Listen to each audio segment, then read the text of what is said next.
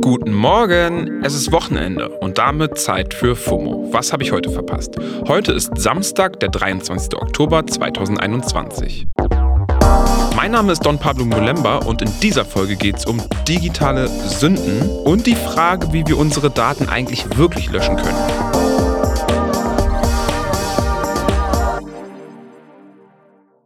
Mom deserves the best, and there's no better place to shop for Mother's Day than Whole Foods Market. They're your destination for unbeatable savings, from premium gifts to show-stopping flowers and irresistible desserts. Start by saving 33% with Prime on all body care and candles. Then get a 15-stem bunch of tulips for just $9.99 each with Prime. Round out Mom's menu with festive rosé, irresistible berry chantilly cake, and more special treats. Come celebrate Mother's Day at Whole Foods Market. Sicherlich habt ihr in den letzten Wochen die ganze Aufregung um Sarah Lee Heinrich mitbekommen. Das ist die frisch gewählte Bundessprecherin der Grünen Jugend. Ihr sind alte Tweets um die Ohren geflogen, die sie in Teenie-Jahren verfasst hat. Sarah Lee ist jetzt 20 und hat 2015 auf Twitter ein paar Dinge geschrieben, die teils völlig daneben waren. Sie selbst würde solche Dinge heute auch safe nicht mehr sagen oder schreiben und hat sich dafür auch öffentlich entschuldigt. Meine Kollegin Denner hat letzte Woche auch schon über den Fall gesprochen. Die Folge verlinken wir euch in den Shownotes. Sarah Lee hat jetzt aber unverhältnismäßigen Hass entgegenbekommen und sogar fucking Morddrohungen. Hallo? Macht mal Fenster auf den Kipp. Komplett übertrieben für ein paar alte Tweets, finde ich. Aber nicht nur ich, sondern auch super viele andere Leute haben sich dann auf den Social solidarisch mit ihr gezeigt und ihre alten Internetsünden rausgekramt. Ich scroll auch manchmal meine Social Media Profile durch und finde da ab und zu mal wieder Tweets, bei denen ich mir vor lauter Cringe denke, Digga. Und es wird ja immer mehr dazu kommen. Was passiert denn mit unseren ganzen Datenmüll im Netz? Vergisst das Internet wirklich nie? Bedeutet das, dass alles für immer auffindbar ist, auch wenn ich es lösche? Ja, merkt er selbst. Je mehr man sich damit beschäftigt, desto mehr Fragen kommen auf. Damit ich jetzt hier nicht komplett alleine bin, habe ich heute mal zwei Freundinnen gefragt, ob sie mir von ihrer krassesten Internetsünde erzählen. Mein komplettes Auftreten im Internet ist eine Jugendsünde. Das ist die Stimme von Twitter-Legende Ilona Hartmann, die mir netterweise ein paar Sprachrichs geschickt hat. Das ist so ein cleverer Trick, Leute sich selber vorstellen zu lassen, damit man das nicht machen muss. Chapeau, Pablo. Hallo, ich bin Ilona, ich bin Autorin, also meistens arbeitslos und viel im Internet. Hi Ilona, wenn ich auf mein Twitter-Konto schaue, denke ich mir ständig, Junge, wie peinlich, was ging dir da durch den Kopf? Und ich bin erst seit einem Jahr dabei. Du bist jetzt schon seit 2012 bei Twitter und hast mittlerweile 19.000 Tweets. Das ist ja nochmal eine ganz andere Nummer. Wie gehst du da mit Zweifel oder Scham um, was dein Content betrifft? Naja, einerseits sind so Zweifel und Scham die zwei lästigen Kollegen, die bei jedem Job mitkommen. Also ich, ich weiß nicht, wie man ohne diese beiden Gefühle arbeitet. Also ich schaff's nicht. Es ist immer da. Und auf der anderen Seite sind die halt auch ganz gute Korrektive oft, dass man nicht jetzt auch noch den letzten Müll postet. Wobei 19.000 Tweets, naja. Den Leuten scheint es ja aber zu gefallen. Was haben dich denn diese 19.000 Tweets und neun Twitter-Jahre gelehrt? Gelehrt finde ich es vielleicht sogar noch zu nett ausgedrückt. Das Internet hat mich in den letzten Jahren öfter mal einfach abgeschreckt oder fast angewidert, mit welcher unverhältnismäßigen Härte Leute für Verfehlungen oder für nicht ganz durchdachte Aussagen angegangen wurden ähm, oder die teilweise dann aus dem Kontext gerissen wurden. Also dieser ganze Erregungsapparat äh, hat sich so verselbstständigt und vergrößert, das fand ich irgendwie krass. Voll. Danke dir, Ilona. In letzter Zeit gab es ja schon öfter Fälle, die eine ähnliche Dynamik hatten. Habe ich ja am Anfang der Folge auch schon drüber gesprochen. Aber wie versprochen habe ich ja heute noch jemand weiteres nach der Jugendsünde befragt. Lucy, stell dich doch mal unseren FOMO-HörerInnen vor. Hallo, ich bin Lucy. Ich komme aus Berlin und verdiene Geld im Internet als Content Creatorin, beziehungsweise man schimpft mich auch gerne Influencerin. Und äh, unter anderem mache ich auch noch so ein bisschen Illustrationen und Model ab und zu. Lucy, du hast jetzt über 70.000 Follies auf Insta und knapp über 1000 Posts. Gibt es da auch welche, für die du dich schämst? Und wenn ja, was sind das für Posts? Es gab auf jeden Fall welche, wo ich dann nach kurzer Zeit dachte, okay, das kann man jetzt mal wieder rausnehmen. Und da gibt es ja dieses schöne Instagram-Tool, dass man Posts archivieren kann. Das heißt, sie verschwinden für die Öffentlichkeit, aber bleiben für dich selbst zugänglich. Und ähm, ich habe sehr, sehr, sehr viele Posts archiviert. das sind dann vielleicht vor allem Bilder, die ich irgendwie ganz schrecklich bearbeitet habe, so vor, keine Ahnung, sechs Jahren den Kontrast viel zu hoch gezogen habe oder einfach irgendwie auch Klamotten anhabe, die ich nicht mehr anziehen würde. Ich glaube, das sind solche, eher solche Posts. Jo, fühle ich komplett. Ich glaube, das haben alle schon mal gemacht. Wie sieht es denn bei dir mit digitalen Jugendsünden aus? Gibt es da was, was du mit uns teilen würdest?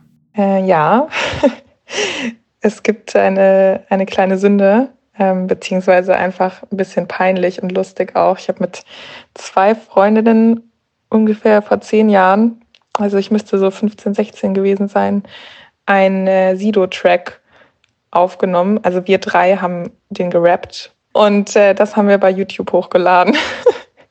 Aber ja, ist nicht mehr online. Kann man, äh, kann man nicht mehr finden. Okay, das Video solltest du irgendwann mal wieder für deine FollowerInnen veröffentlichen. Ich wäre dafür. Wie gesagt, ich habe auch schon Tweets abgesetzt und mich Sekunden später gefragt, war das jetzt wirklich so clever? Und dann schnell wieder gelöscht. Aber ist es damit auch wirklich getan? Ich habe mir noch zwei ExpertInnen rangeholt, die mir da jetzt auch noch mal ein paar Datenschutz- und urheberrechtliche Fragen beantworten. Und zwar die beiden hier. Hi, ich bin Karina Filusch, Datenschutzanwältin und Podcast-Host von dasu.law, dem einzigen Podcast zum Thema Datensouveränität. Hallo, mein Name ist Simon Rebiger und ich bin Pressesprecher der Berliner Beauftragten für Datenschutz und Informationsfreiheit. Sag mal, Simon, wie ist denn das jetzt, wenn ich zum Beispiel ein peinliches Foto auf Insta lösche? Ist das damit denn auch wirklich gelöscht? Facebook als Mutterkonzern von Instagram sagt, dass alle mit einem Konto verknüpften Daten dauerhaft von den Servern gelöscht werden, wenn die Löschung des Kontos verlangt wird. Das gleiche soll auch für Bilder gelten, für die ich zum Beispiel verlange, dass sie gelöscht werden. Laut den Datenschutzvorschriften muss eine Löschung immer dauerhaft sein.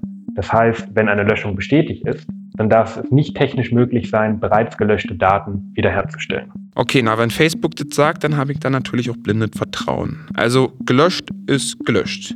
Karina, so aus rechtlicher Perspektive, wie sieht es denn da aus mit Content, den ich schon gelöscht habe, der dann aber zitiert wird, zum Beispiel in Reaction-Videos oder Screenshots? Was Screenshots angeht, so sind diese an sich erlaubt. Was jetzt aber die Veröffentlichung des Screenshots angeht, so sollte man sich die Erlaubnis dieser Person einholen und unter Umständen muss man auch die Quelle angeben.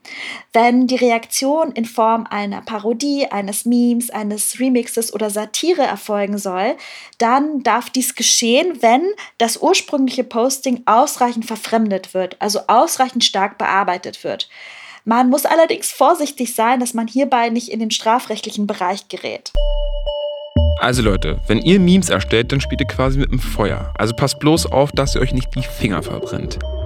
Die Frage ist natürlich auch, was genau ausreichend verfremdet bedeutet. Aber das ist nochmal ein ganz anderes Thema. Apropos Content, der gelöscht und dann weiterverbreitet wurde. Der Fall um Sarah Lee Heinrich zeigt ja sehr deutlich, sie hat versucht, ihre problematischen Tweets zu löschen, konnte sich aber nur schwer gegen die Screenshots ihrer Tweets wehren, die noch kursiert sind. Simon, kann man dagegen vorgehen und wenn ja, wie? Hier kommt es auf den Einzelfall an. Wenn zum Beispiel jemand anderes personenbezogene Daten von mir veröffentlicht, zum Beispiel ein Screenshot von einem Foto oder ein Beitrag, was ich auf Facebook gestellt habe oder auf eine andere Social-Media-Plattform, dann braucht diese Person im Regelfall meine Einwilligung für diese Veröffentlichung. Falls sie diese nicht hat, kann ich die Löschung verlangen und kann außerdem auch den Beitrag beim Betreiber der Social-Media-Plattform melden und diese Löschung verlangen. Handelt es sich bei der betroffenen Person, von der dieser Screenshot veröffentlicht wird, allerdings um eine Person des öffentlichen Lebens oder veröffentlicht ein Journalist oder eine Journalistin solch ein Screenshot, dann ist das etwas anders gelagert. In diesem Fall kann eine Veröffentlichung rechtmäßig sein. Das muss im Einzelfall geprüft werden, etwa durch uns als Datenschutzbehörde im Fall einer Beschwerde. Dabei gilt grundsätzlich, Daten, die ich selbst für alle öffentlich gemacht habe, sind weniger schutzwürdig als solche, die ich nur mit einem kleinen Personenkreis, also zum Beispiel innerhalb meiner Familiengruppe, geteilt habe. Okay, also auch wieder Abwägungssache. Ich merke schon, Datenschutz und Urheberrecht sind ziemlich tricky. Und noch ein Punkt ist mir da aufgefallen. Was ist eigentlich, wenn ich irgendwann nicht mehr bin? Simon, was passiert mit dem ganzen digitalen Müll, den ich hinterlasse? Das Datenschutzrecht schützt nur die Rechte von lebenden Personen. Nach dem Tod greifen also die üblichen Datenschutzrechte nicht mehr. Unter bestimmten Voraussetzungen können allerdings Familienangehörige oder auch Erben Zugriff erlangen auf die Social-Media-Profile von Verstorbenen. Diese Menschen können dann zum Beispiel entscheiden, ob das Profil gelöscht wird oder ob es weiter als eine Art digitales Vermächtnis erhalten bleibt. Für diesen Fall des Todes ähm, und was dann mit den Social-Media-Profilen passiert, lässt sich vorsorgen. Manche Social-Media-Plattformen bieten genau das in ihren Einstellungen an, dass man jemanden festlegt, der dann als Kontakt für den Nachlass ähm, bestimmt ist. Oder man kann auch festlegen, dass ein Account gelöscht wird, wenn die Social-Media-Plattform darüber informiert wird, dass man äh, gestorben ist. Okay, soweit ist es ja noch nicht und da muss ich mir hoffentlich erst viel später mit befassen. Jetzt nochmal zurück ins Hier und Jetzt. Karina, sag doch mal, gibt es noch einen besonderen Trick, den du als Datenschützerin besonders empfehlen würdest, um Ärger zu vermeiden? Als Datenschützerin kann ich sagen, dass es sehr schwer ist, Inhalte komplett aus dem Internet zu löschen und deswegen empfehle ich vor dem Posting sich Gedanken zu machen, ob man diese Information auch auf einem schwarzen Brett in der Schule oder im Hausflur teilen würde. Und wenn die Antwort Nein lautet, dann sollte man das Posting auch lassen. Damit erspart man sich jede Menge Ärger. Uff, ähm, danke. Ich habe natürlich nur für einen Freund gefragt. Ne? Am Ende stellt sich natürlich die Frage, was ist nur eine ärgerliche Internetsünde und was kann ich jemandem ernsthaft vorwerfen? Die Frage habe ich zum Schluss einfach nochmal an meine beiden Freundinnen Ilona und Lucy weitergegeben. Ilona, wo verläuft dann für dich die Grenze zwischen Internetjugendsünde und etwas, das man jemanden ankreiden kann? Naja, also ich finde vor allem relevant zu schauen, ob die Person seitdem eine Entwicklung durchgemacht hat und ob die Person ihr Verhalten kritisch reflektieren kann, das sie damals an den Tag gelegt hat. Und wenn ja, cool. Und wenn nicht, schwierig. Aber der Begriff Jugendsünde impliziert halt irgendwie, dass man ab einem gewissen Alter automatisch aufhört, dumm zu sein. Und das stimmt leider auch oft nicht. Und für dich, Lucy? Also Jugendsünde ist für mich noch ähm, gerade wie das Video, was ich meinte, so ein bisschen was Lustiges. Ähm, oder wo man halt eben sagen kann, ach ja, da war ich noch jung oder äh, da habe ich nicht viel drüber nachgedacht. Und äh, etwas, was man richtig ankreiden oder vorwerfen kann, sind dann, glaube ich, vor allem Dinge, Aussagen, äh, wo es darum geht, dass jemand verletzt wird oder diskriminiert wird. Ähm, ja, ein Auftreten, was einfach nicht in Ordnung ist.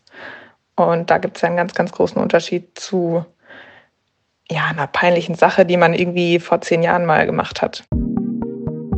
Ja, Leute, was lernen wir draus? Natürlich immer kritisch sein, vorher überlegen, was man so ins Internet posaunt, aber auch ein bisschen Nachsicht kann nicht schaden.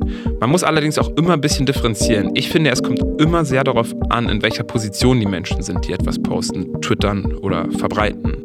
So merket euch, Paragraph 78 Verjährungsfrist Absatz 2 Verbrechen nach Paragraph 211 in Klammern Mord sowie Content im Internet verjähren nicht. Aber eine kleine Internet-Jugendsünde haben wir doch alle in unseren Smartphone-Archiven, oder? Oder?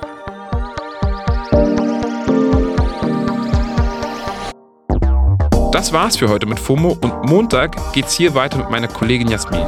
FOMO ist eine Produktion von Spotify Studios in Zusammenarbeit mit ACB Stories.